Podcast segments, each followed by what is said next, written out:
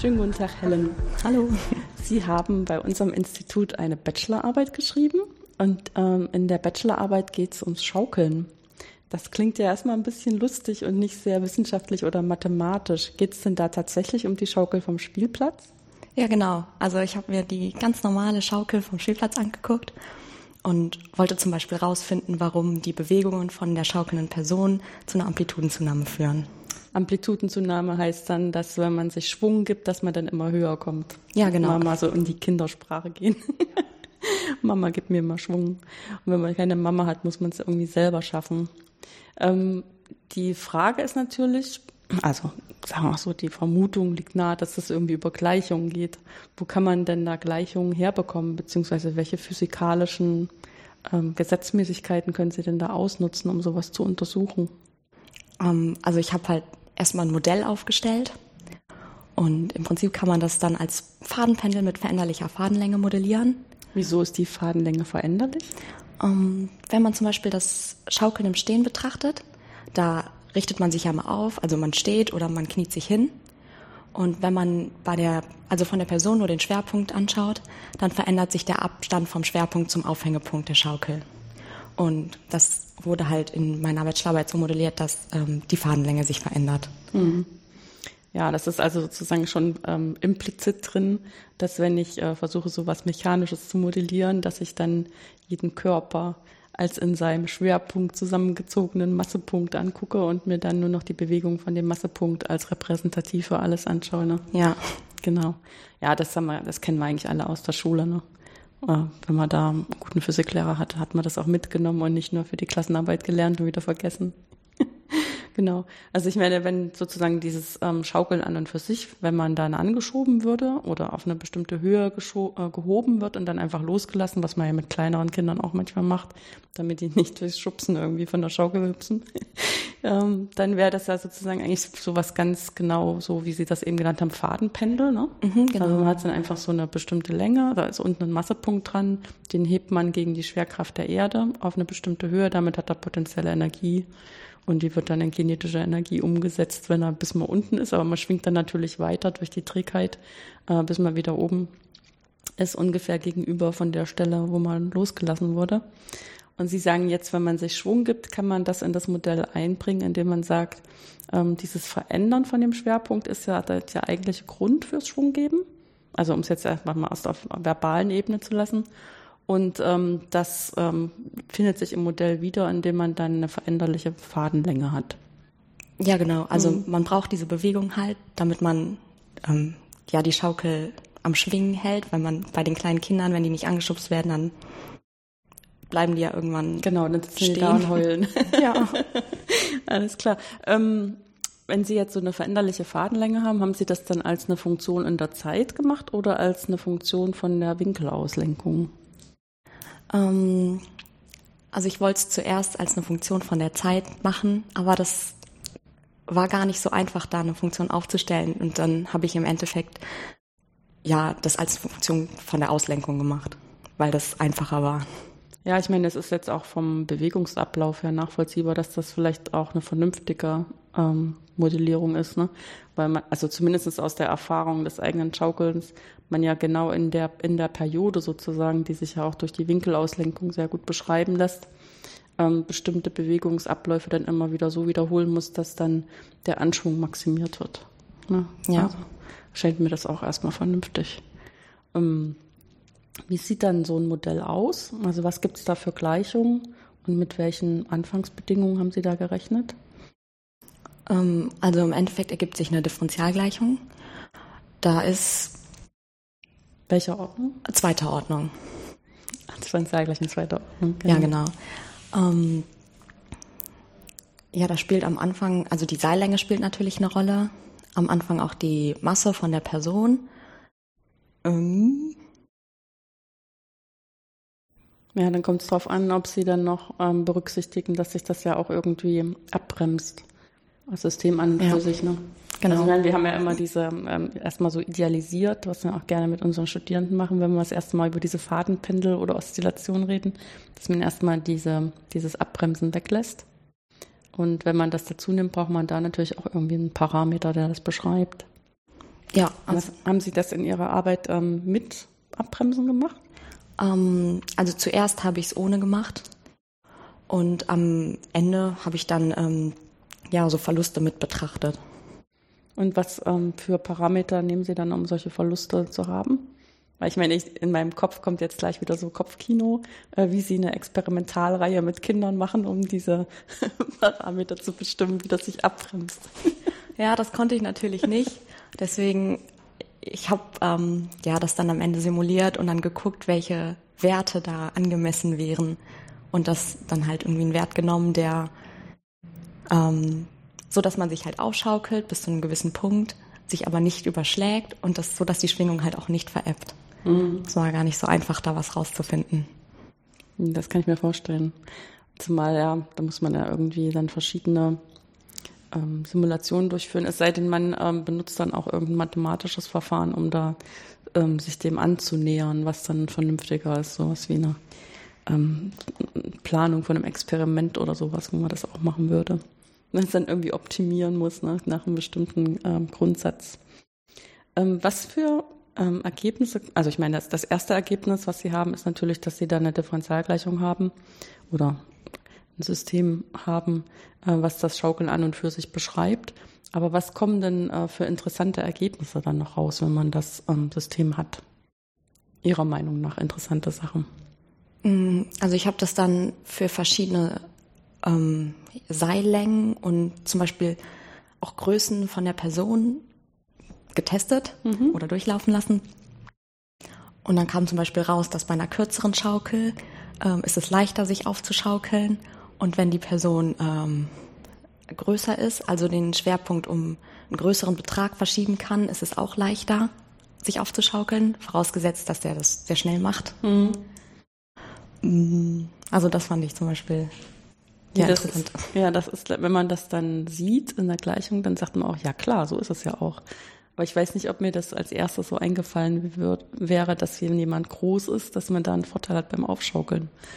Also dadurch, einfach dadurch, dass man eben die Möglichkeit hat, die Länge von dem Fadenpendel ähm, stärker zu variieren als jemand, der klein ist, der dann irgendwie noch äh, zusätzlich hochspringen müsste oder so. Damit er irgendwie da Level herstellt zu dem, zu jemandem, der von vornherein groß ist und auch beim Stehenbleiben schon den Massepunkt sehr stark verändern kann. Ja, das halt bei einer, bei einer Kinderschaukel ist das Seil halt so kurz, da weiß ich nicht, ob man, wenn man so groß ist, wirklich in der, an, ja. ja, auch die Bewegung schnell genug machen kann, um überhaupt komplett aufzustehen. Mhm.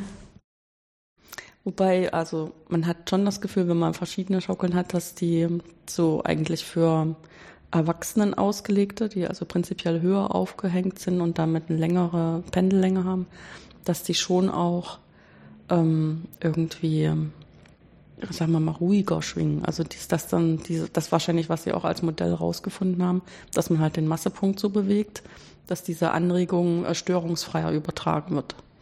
Was ich dann so hoch aufschaukeln kann. Während so bei kleineren merkt man dann auch, dass irgendwie ähm, alle kleinen Änderungen dann auch zum Vertrillen führen oder ähm, dass man dann irgendwo anstößt oder so, weil es nicht genau senkrecht pendelt in einer Ebene.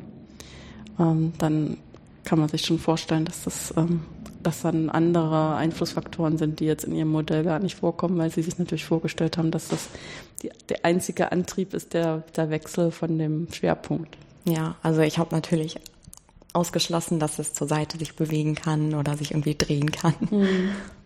Ja, oder dass das Seil auch gar nicht richtig straff ist, wenn man zum Beispiel anschubst. Das merkt man ja dann auch, dass, ja. dass diese Übertragung von außen mitunter gar nicht so einfach geht. Ähm, wie sind Sie denn auf die Idee gekommen, ähm, so ein Thema zu bearbeiten? ähm, ja, ich habe mir ein paar Bücher angeguckt und ähm, ich wollte halt was Mechanisches machen. Und in einem davon war dieses Beispielschaukel drin und das fand ich eigentlich ziemlich cool. Mhm. Aber Sie haben ja jetzt nicht in Ihrer Bachelorarbeit einfach dieses Beispiel ausgearbeitet. Was waren denn die Aspekte, die Sie da neu dazu gebracht haben?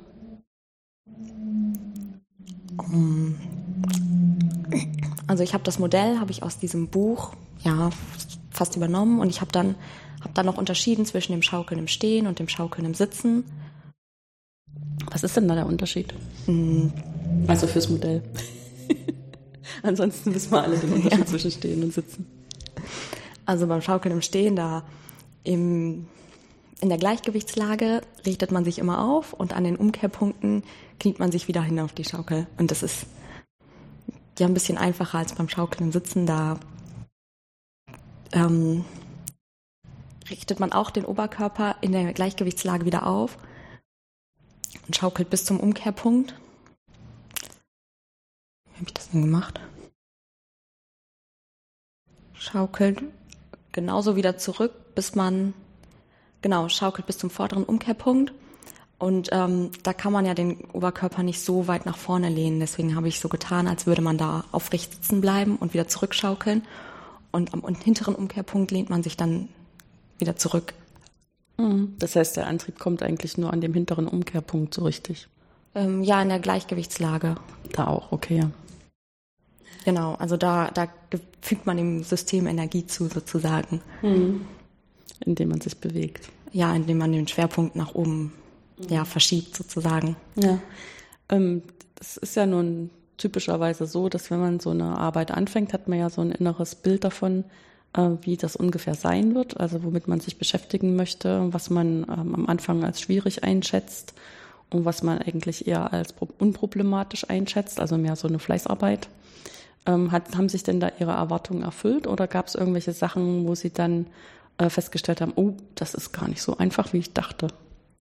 Ähm, ja, also die Funktion der Seillänge, die hat mir ein bisschen Kopfzerbrechen bereitet. Die, da dachte ich, da gucke ich halt mal irgendwie, ob ich da eine Funktion finde und habe dann auch am Anfang was ausprobiert, was dann immer oder eigentlich immer dazu geführt hat, dass die ähm, Schaukelschwingung zum Erliegen kam.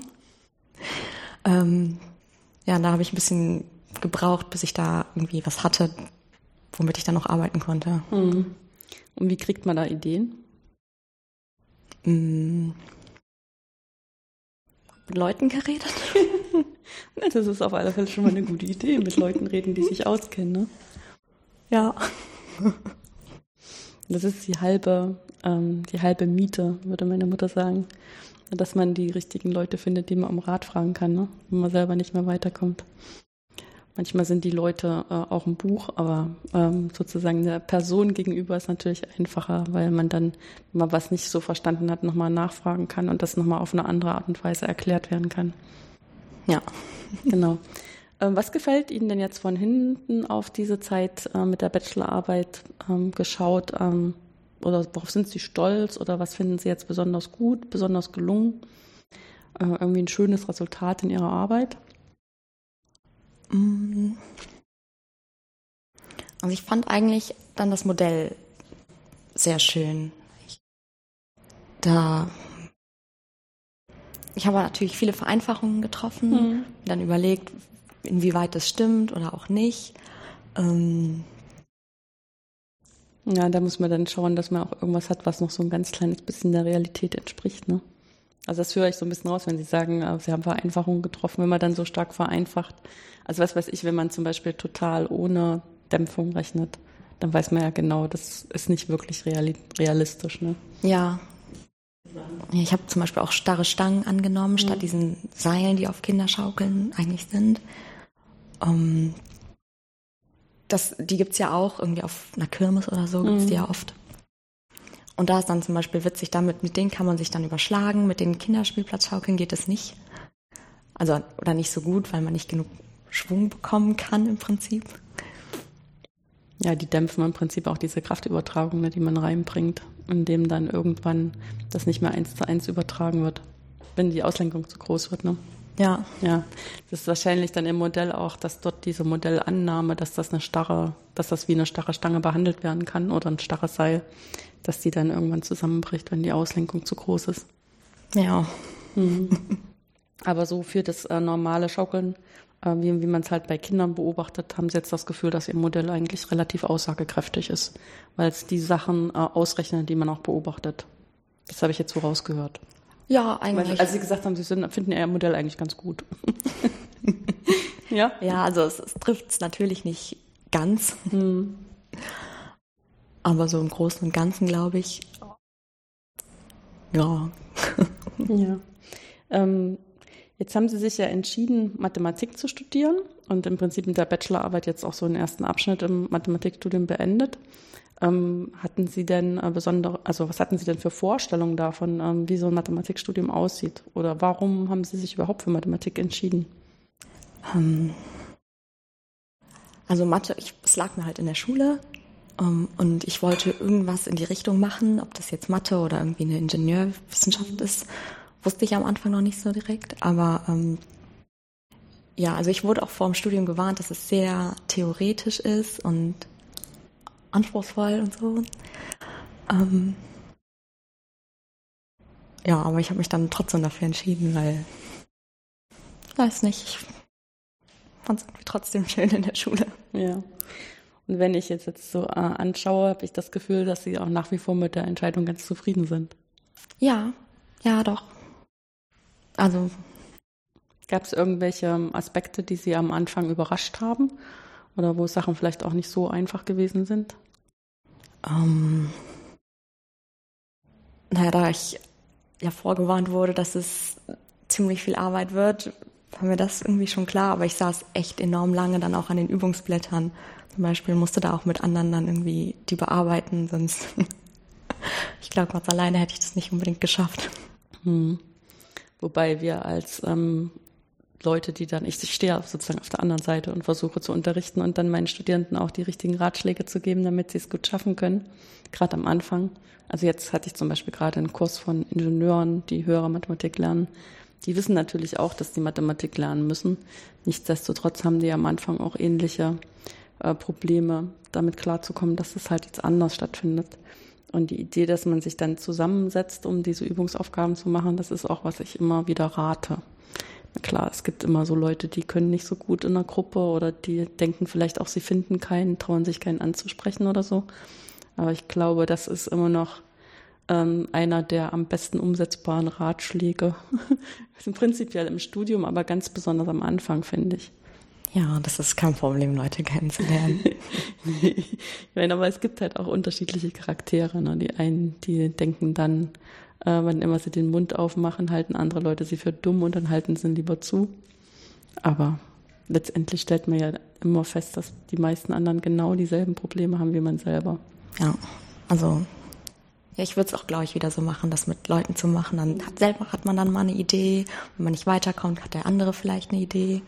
Kann man sich so ein bisschen ergänzen. Mhm. Was sind denn jetzt Ihre Pläne für die Zukunft? Ich werde jetzt im Oktober den Mathe-Master anfangen. Hier in Karlsruhe noch? Schön. Gut, dann haben wir ja vielleicht die Gelegenheit, dann auch über Ihre Masterarbeit wieder zu sprechen, wenn das auch wieder so was Spannendes ist.